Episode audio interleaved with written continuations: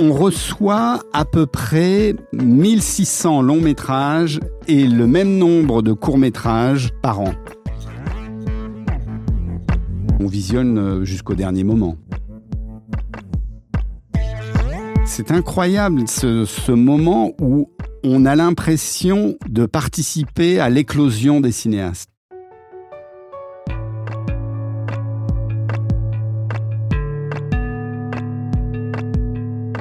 Bienvenue à toutes et à tous. Vous écoutez les podcasts du Cercle, un rendez-vous proposé par le Cercle des actionnaires de BNP Paribas. Dans chaque épisode, nous allons à la rencontre d'une personnalité du monde de la culture. Grâce à nos passionnants invités, vous découvrirez sous un angle nouveau un artiste, une œuvre, une exposition, un lieu. Et vous le remarquerez vite, les thèmes des épisodes font tous écho aux événements auxquels nous vous convions. Maintenant, rejoignons sans plus attendre cette conversation.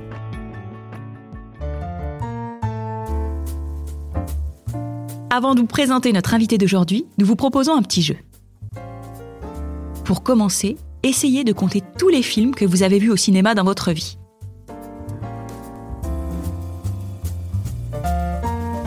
Vous y êtes? Vous diriez que vous êtes plutôt autour de 50, de 100, de 500 Bon, maintenant, imaginez que vous ne deviez retenir dans cette liste que 10 films. Vos 10 coups de cœur. Pas un de plus, pas un de moins.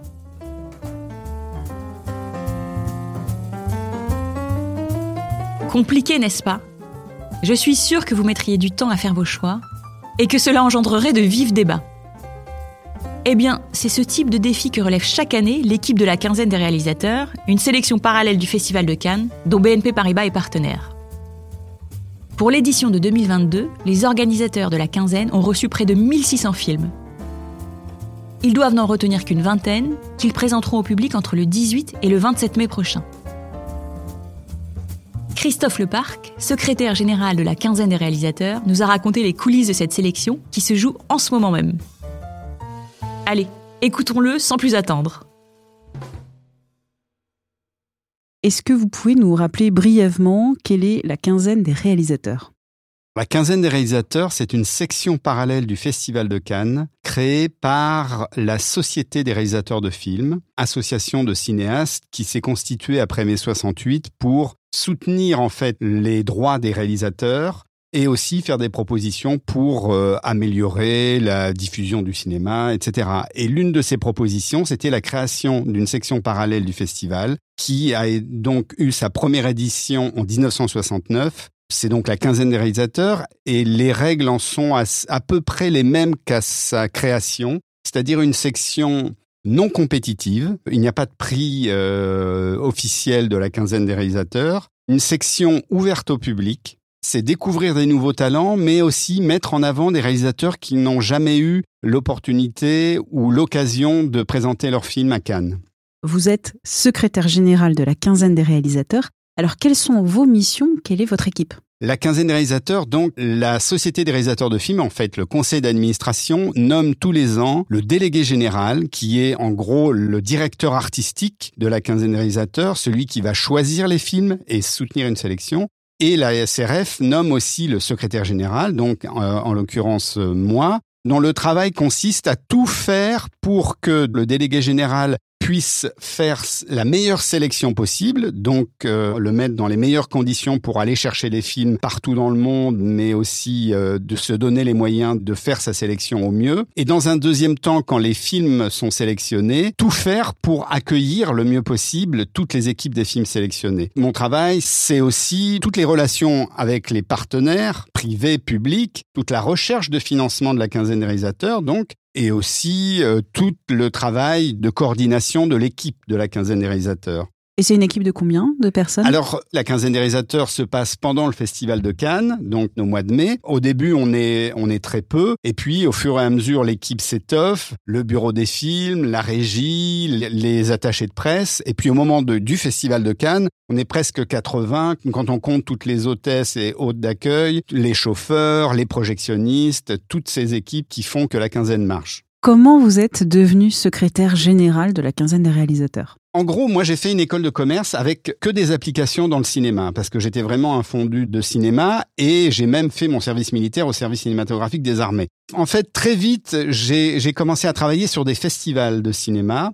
Et puis, euh, je suis arrivé par ce biais-là à la Semaine de la critique, l'autre section parallèle du Festival de Cannes. Et en parallèle, je travaille aussi au Festival Cinéma Méditerranéen de Montpellier, Cinémed. Il se trouve que à Cinémed, je faisais des programmations de cinéma bis avec euh, Olivier Père, qui était à l'époque à la Cinémathèque française. Et Olivier Père est devenu délégué général de la quinzaine des réalisateurs. Et à un moment, il m'a dit, est-ce que tu veux pas nous rejoindre à la quinzaine? J'ai dit, bah pourquoi pas? Depuis quelle année vous êtes euh, secrétaire? Alors je suis secrétaire général, je suis arrivé pour l'organisation des 40 ans, c'est-à-dire je suis arrivé en fin d'année 2007 pour l'organisation de l'édition 2008. Euh, secrétaire général de la quinzaine des réalisateurs, combien de films devez-vous visionner en une année?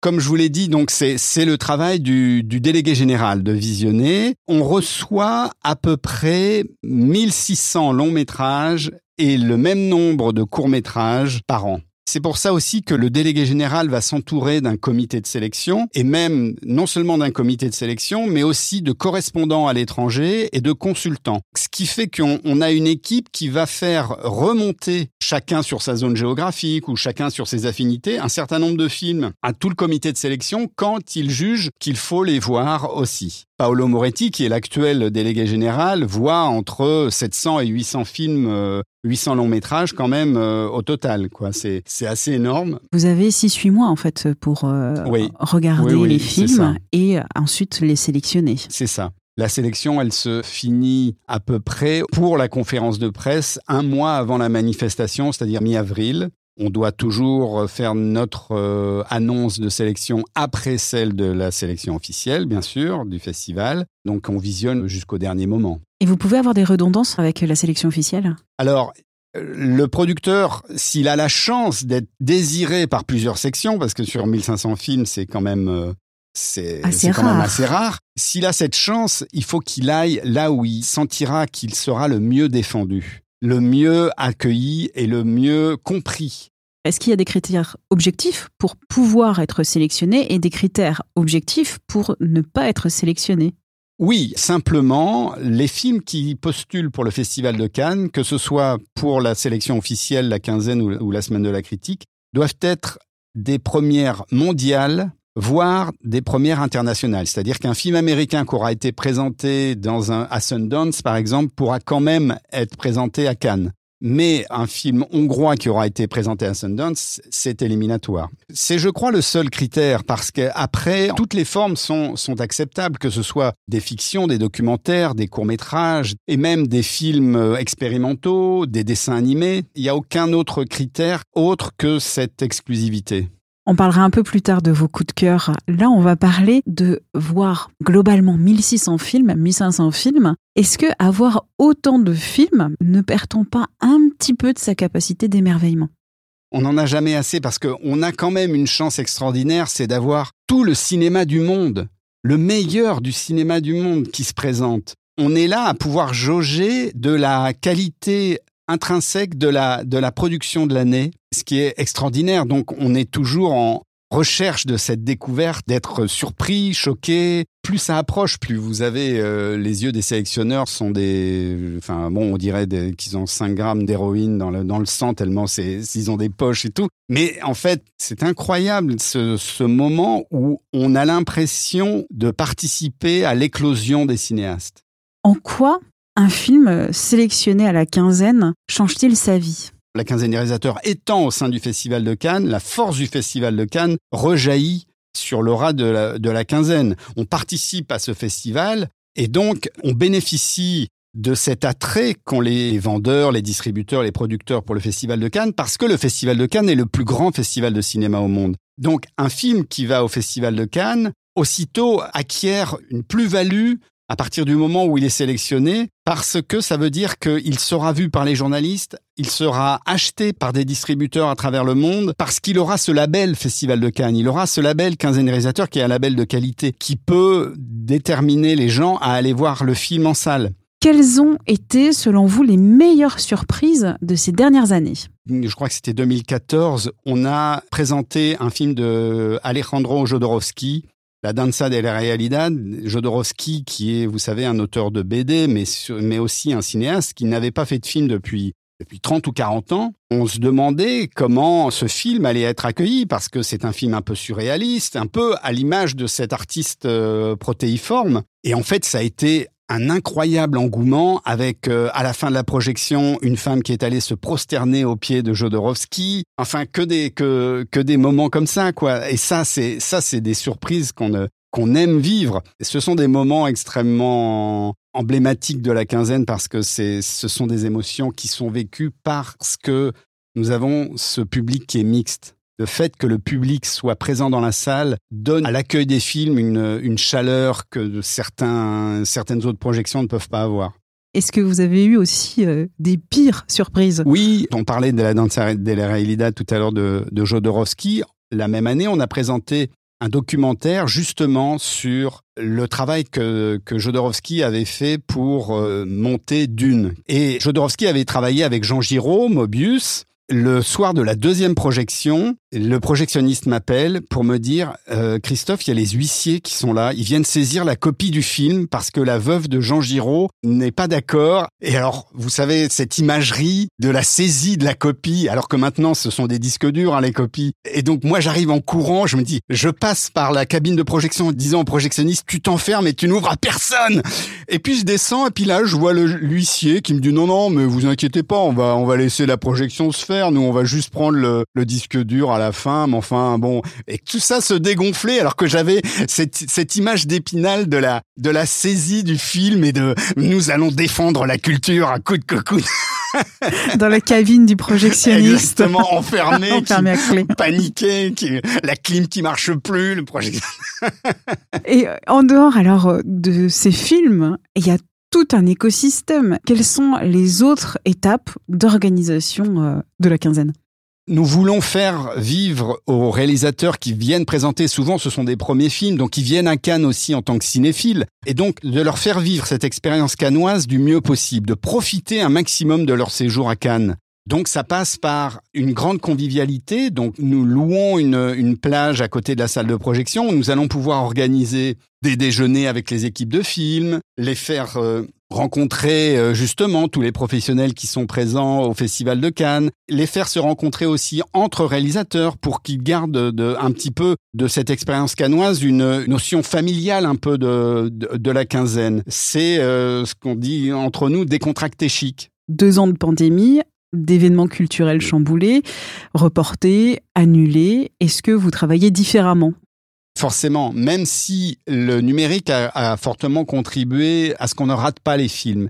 Mais l'édition 2020 a été annulée du Festival de Cannes. Ça a été assez dur à vivre ça a été hum, assez difficile, mais à partir du moment où le festival a annoncé ses dates au mois de juillet, là, l'idée, c'était vraiment de tout faire pour que la quinzaine 2021, donc en juillet de l'année dernière, ressemble le plus possible à une quinzaine normale, et notamment dans ce que je vous disais tout à l'heure, dans l'accueil des équipes de films, puisqu'il fallait que ce moment reste privilégié pour les équipes de films. C'était euh, un peu particulier, mais ça avait le mérite d'avoir lieu et de relancer une économie du cinéma par les festivals.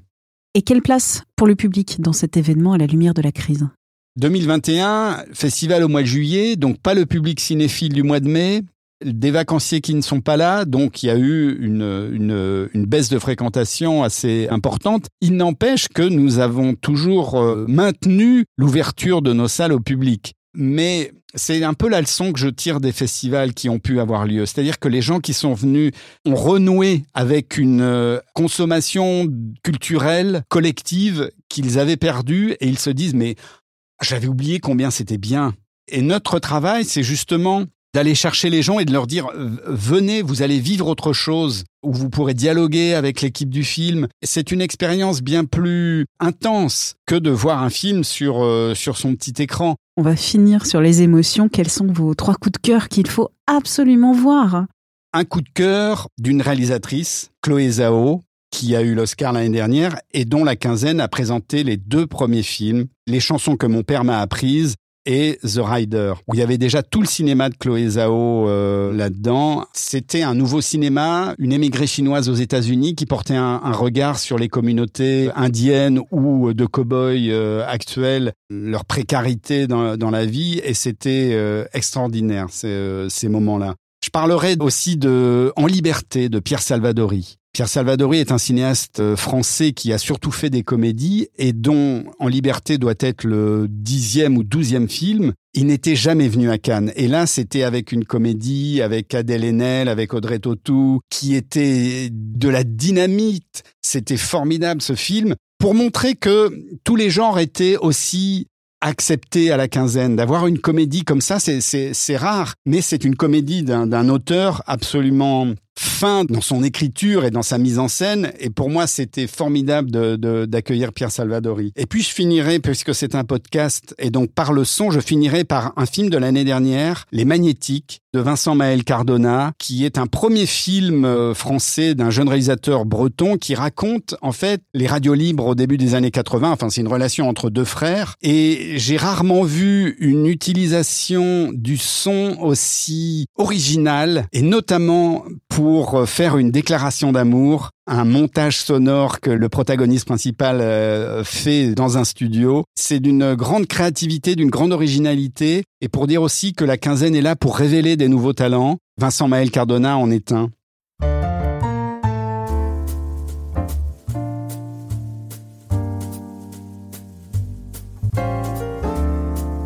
C'est déjà la fin de cette conversation. Vous retrouverez toutes les références de films mentionnées par Christophe Leparc dans la présentation de cet épisode. Nous espérons que vous avez apprécié cette immersion dans les coulisses de l'organisation de la quinzaine des réalisateurs. Maintenant que vous savez comment se prépare la sélection des films, peut-être avez-vous envie d'aller voir ça de plus près. Alors continuez à suivre attentivement les actualités du cercle car fin mars début avril, nous vous proposerons des invitations pour assister à des projections. À très bientôt pour un nouvel épisode des podcasts du Cercle.